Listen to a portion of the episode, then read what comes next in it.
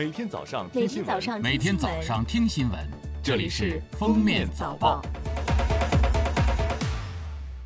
各位听友，早上好！今天是二零二零年八月二十九号，星期六，欢迎大家收听今天的《封面早报》。首先来听时政要闻。二十八号，抗击新冠肺炎疫情国家级表彰拟表彰对象名单公示，确定童朝辉等一千五百人为全国抗击新冠肺炎疫情先进个人拟表彰对象，包括追授四十四人；武汉市金银潭医院等五百个集体为全国抗击新冠肺炎疫情先进集体拟表彰对象。蒋荣蒙等两百人为全国优秀共产党员拟表彰对象，包括追授十四人；首都医科大学附属北京地坛医院党委等一百五十个集体为全国先进基层党组织拟表彰对象。记者从国家航天局获悉，我国首次火星探测任务“天问一号”探测器飞行里程达到一亿千米，探测器姿态稳定，能源平衡，多个载荷完成自检。确认设备状态正常，相关工作正按计划稳步推进。目前，天问一号探测器已成功完成地月合影获取、首次轨道中途修正、载荷自检等工作。教育部日前在其官网发布《教育部办公厅关于做好2020年全国成人高校招生工作的通知》。通知明确，2020年全国成人高考安排在10月24日至25日进行。通知要求各地指导属地高校认真开展新生入学资格复查，对不符合报考条件或弄虚作假、违纪舞弊者，一律按有关规定取消其入学资格，并通报其所在地省级招生考试机构倒查追责。八月二十八号，国新办举行消费扶贫行动有关情况发布会，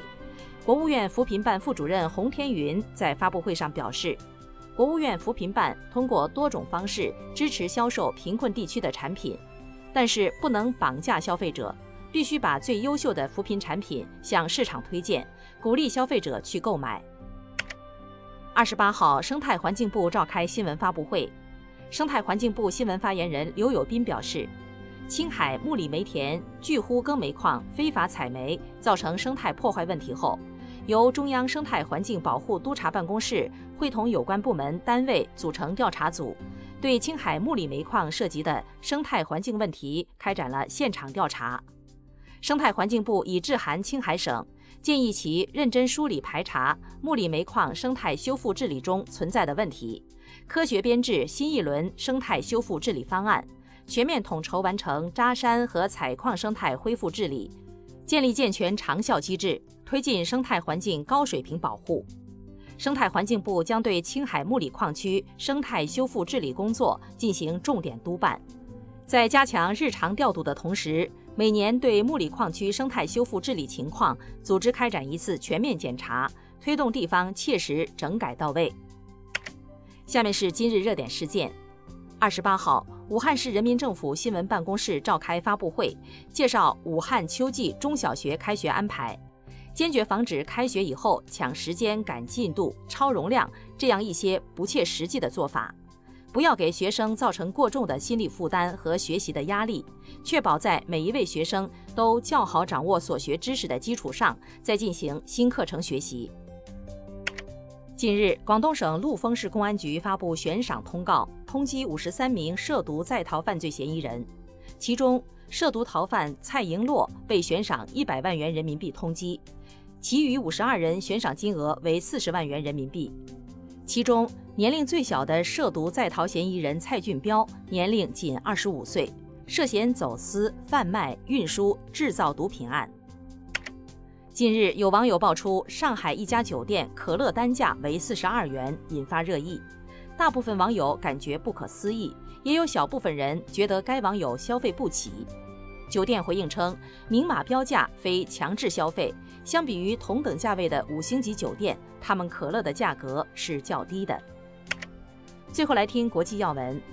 欧盟委员会表示已与英国阿斯利康制药公司签署新冠疫苗购买协议，并支付定金。这是欧盟签署的第一份新冠候选疫苗订购协议。目前，阿斯利康制药公司与英国牛津大学联合研发的新冠疫苗仍处于临床试验阶段。据俄罗斯卫星网报道，美国国务卿蓬佩奥称，美国将于九月二十号开始恢复对伊朗制裁。此前，联合国安理会绝大多数成员国都反对美国提出的启动对伊朗快速恢复制裁机制的要求。世界气象组织二十七号公布的一份关于厄尔尼诺拉尼娜事件的最新通报显示，二零二零年九月至十一月期间发生微弱拉尼娜事件的几率为百分之六十。该组织指出，尽管拉尼娜现象总体上对全球气温有降温作用，但高于平均水平的气温预计将占主导地位。二零二零年仍将是有记录以来最暖的年份之一。感谢收听今天的封面早报，明天再见。本节目由喜马拉雅和封面新闻联合播出。